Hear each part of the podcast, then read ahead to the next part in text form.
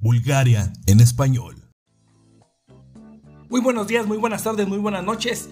Gracias por escuchar. Mi nombre es Carlos, un mexicano desde Plovdiv, y hoy es martes 20 de abril del 2021.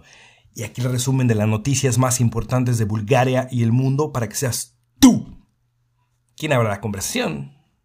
Bienvenida, bienvenido. Cultura.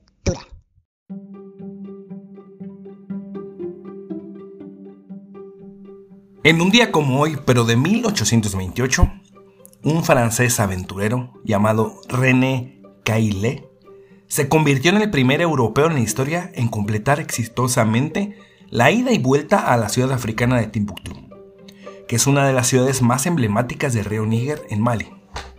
La primera referencia histórica de Timbuktu fue hecha por el gran explorador Ibn Battuta, que la visitó en 1353. Dos siglos después, en 1550, Leo Africanus describió su experiencia en Timbuktu en su libro Descrizione dell'Africa, el cual fue ampliamente conocido a lo largo de Europa como la definitiva fuente en la región. Y en 1824, la Société Géographique en París ofreció 10.000 francos para algún explorador europeo que se animara a visitar el dorado africano. Y volver con vida, claro está. René Caillier aceptó, determinado en ganar el premio, y su estilo era inusual, dado que viajaba por su cuenta, aprendiendo el lenguaje y las costumbres de los nativos. Expertos señalan que probablemente esta forma de viajar le haya salvado la vida. Un adelantado a su época completamente.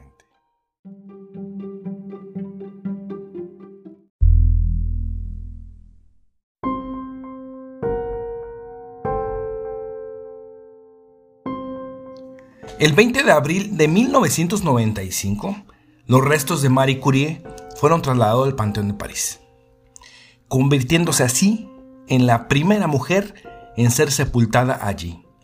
También fue pionera en el campo de la radioactividad, como debes de saber.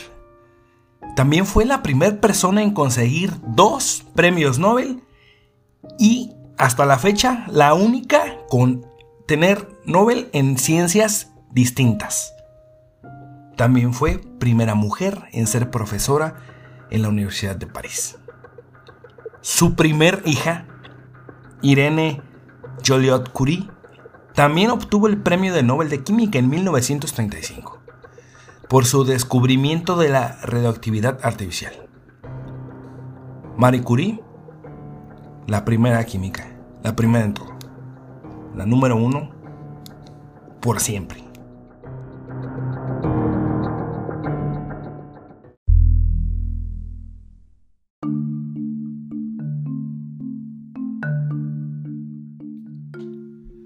Drácula, la obra más famosa del escritor irlandés Bram Stoker, una novela que sería mundialmente aclamada años después de su muerte, lastimosamente. Pasó en su momento sin pena ni gloria, y no sería hasta 1922 cuando el director de cine alemán Marnu llevó a la pantalla la obra maestra del cine mudo Nosferatu. Y posteriormente, cuando el actor húngaro Bela Lugosi encarnaría con éxito el malvado conde en diversas películas. Algunos historiadores sugieren que Stoker no se inspiró en la oscura y brutal vida de Vlad el Empalador, sino que en realidad sus ideas estaban influenciadas por el folclore irlandés. Drácula, que fue escrita en plena época victoriana, pues trata de algo muy insólito en esa época, que fue el deseo sexual, y no lo hace solo cuando se refiere a los escarceos amorosos del conde sino también cuando habla del consentimiento de las víctimas y cuando estas permiten la entrada del vampiro en su dormitorio. Bram Stoker falleció un día como hoy, eh, pero de 1912, sin conocer el éxito, como muchos otros grandes artistas de la historia. De hecho, murió pobre y olvidado, como muchos otros artistas de todos los tiempos, lastimosamente.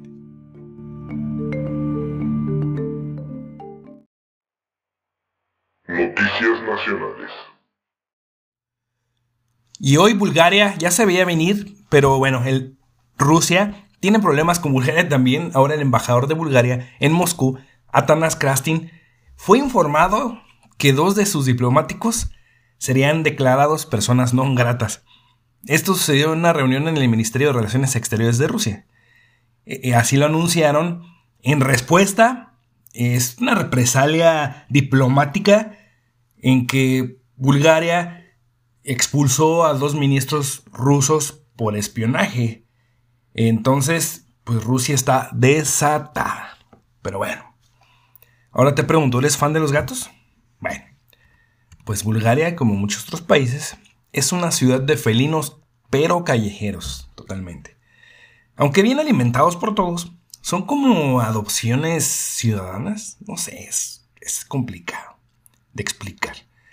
Hay demasiados, pero bueno, se habían dado cuenta ya desde esto, desde hace ocho años, en el 2013, identificaron que es un problema y la doctora Margarita Chankova, que es la jefa del Departamento de Cuidado de Animales Callejeros, dijo que por primera vez realizarán un censo en el país y van a, van a revisar la cantidad de gatos, porque está creciendo mucho el problema. Y de hecho los perros han disminuido, disminuido eso comentó.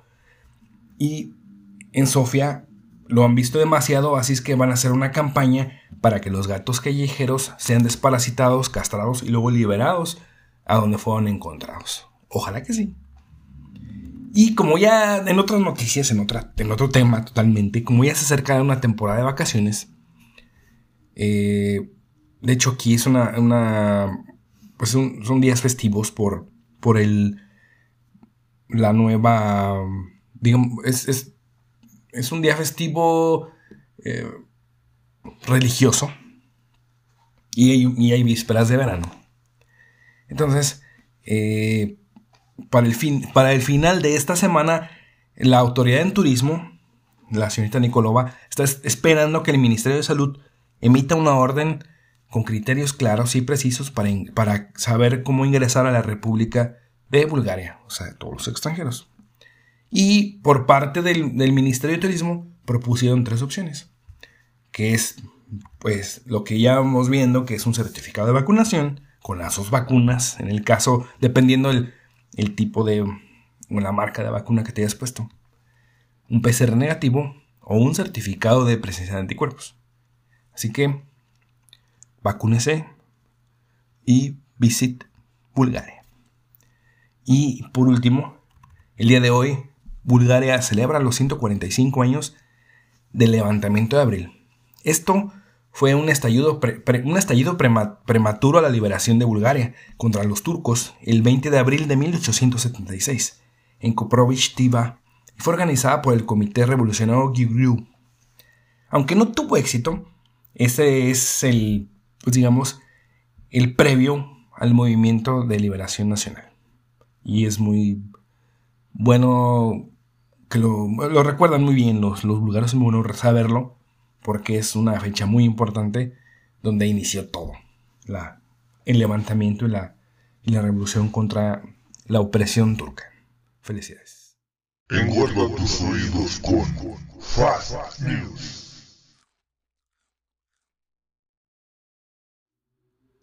La pandemia de coronavirus podría haberse controlado en unos meses, pero el principal obstáculo fue la discriminación en la vacunación. Esto lo dijo el día de hoy la OMS en la agencia de la ONU y advirtió que pues no, no estaba sucediendo una distribución justa de vacunas y recursos, que los países ricos vacunan a todos y los pobres no tienen vacunas para nadie. Esto ya lo habían dicho en meses anteriores, pero bueno. Y pues esto dice que esto conduce, más bien se dirigió a que esto va a que la infección y la mortandad ha subido mucho en todo el mundo. De hecho, hace apenas un día las estadísticas oficiales reportaron un total de 3 millones de muertes, 3 millones. Y algunos de los países más grandes como India, Brasil, están luchando contra una gran ola de virus. Están pues un poco alterados en la OMS. Y hablando de países con o sin dinero de vacunas, Israel como ejemplo.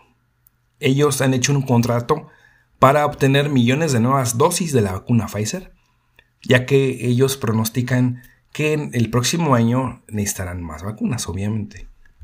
Entonces, ya las tienen, pues, digamos, apartadas para el año 2022. De hecho, Israel es uno de los países líderes del mundo en términos de vacunación. Más del 80% de sus ciudadanos de edad adulta ya han sido vacunados. Y hablando de vacunas también y de países ricos y pobres, pues ahora toca un país pobre, se llama México y hoy hace unas horas durante su conferencia de prensa matutina el presidente de la República Mexicana, Andrés Manuel López Obrador, se aplicó la vacuna contra el COVID-19 llamada Vaxzevria ahora, desarrollada por AstraZeneca. Y momentos antes de recibir la vacuna, el mandatario mexicano indicó que se aplicó el fármaco ante las cámaras para hacer un llamado a los adultos mayores para que se vacunen. Eso se me hace muy bien. Creo que es de las acciones más loables que le he visto. estamos, dice él, estamos nosotros seguros de que no hay ningún riesgo, ningún peligro, que no hay reacciones graves, que estamos dándole seguimiento a todos los estudios que se están haciendo en el mundo para garantizar la seguridad de las personas. Esto lo afirmó el presidente. Muy bien, presidente. Muy bien. Y siguiendo hablando de dinero, pero ya de otro tema. Digamos que es un tema de dinero, pero es un subtema porque hablamos de fútbol. El día de ayer te decía que estaba haciendo la Superliga con los 12 grandes, pero hoy las 55 asociaciones y federaciones nacionales que integran la UEFA han aprobado este martes por unanimidad la declaración que condena enérgicamente la creación de la Superliga. El Congreso de la UEFA, que yo no sabía que era un Congreso, está muy bien, muy buena idea, pero no sabía insiste en que la Superliga se, eh, pues cerrada, digamos, va en contra del concepto del europeo, unificado, abierto, solidario y basado en principios de valores deportivos. La UEFA y sus federaciones miembros creen un modelo que basa la competición abierta, solidaria y la redistribución para garantizar sostenibilidad y desarrollo del juego en beneficio de todos, y la promoción de los valores europeos y los resultados sociales. Entonces, pues los clubes conspiradores obviamente no han visto que su estatus pues no fue logrado de la nada, sino que formaban parte de un sistema europeo dinámico, donde estos clubes grandes, pequeños, medianos pues, han contribuido a los éxitos y pérdidas de todos. Pero así lo dejo. Y la FIFA, por su parte, con Gianni Infantino, también dijo que por su parte, desaprueban la creación de la Superliga y tachó a la nueva competición de una tienda cerrada. Esto va a dar para todo el año. Y mientras nos peleamos por el fútbol, pues por aquí quién tiene la razón, quién no, que al final todo lo que les importa es cuánto dinero ganarán o cuánto dinero dejarán de ganar en España los trabajadores bancarios sí que están pasándola mal. Y me refiero a los trabajadores bancarios de a pie. Porque está en puerta una propuesta por parte de, de CaixaBank a los sindicatos que les está diciendo que quieren reducir los puestos de trabajo a 80.300. O sea, 80.300 empleos menos. O sea que es el 18% de su plantilla. Eliminar el 27% de sus sucursales. En total, más de 1.500 oficinas en todo el estado. Y esto incluye rentas, servicios. Entonces es una pérdida muy grande. El economista José Carlos Díez sostiene que se trata de una tendencia en toda Europa. Una vez que el negocio tradicional de los bancos de prestar dinero ya no es rentable, pues debido a que los intereses pues, se mantienen muy bajos, pues hay temores de que el ámbito bancario acabe convirtiéndose en un oligopolio mientras los bancos están en plena escalada de aumento de comisiones a sus clientes a la vez que recortan el empleo y a las oficinas para dar servicio. Entonces, terminamos en lo que empezamos. El dinero es lo único que les interesa. Pues es un negocio. Lo entiendo, pero no, no sé, no lo sé. Están por encima de muchas otras cosas, que es el bienestar de la gente. Pero bueno, esa es la información. Y algo de tecnología para terminar esta, este día de noticias. hay una mano robótica con la capacidad de obedecer órdenes del cerebro. Esto para gente que ha perdido sus manos por la guerra, por, por accidentes, por enfermedades congénitas, es un dispositivo que pertenece al proyecto Draco y puede transmitir el sentido del tacto gracias a la estimulación eléctrica que está presente en una interfaz nerviosa llamada Scorpius y que tiene tanto receptores neuronales como estimuladores. Scorpius está compuesto por microelectrodos y está conectado al sistema nervioso periférico y se encarga de enviar los impulsos eléctricos del cerebro a un procesador de la inteligencia artificial. Lo que finalmente permite el movimiento de cada uno de los dedos con una presión de entre el 95 y el 99%. Este desarrollo fue definido como, como un camino con futuro para hacer realidad la simbiosis entre humano y máquina. Estamos en el futuro, definitivamente.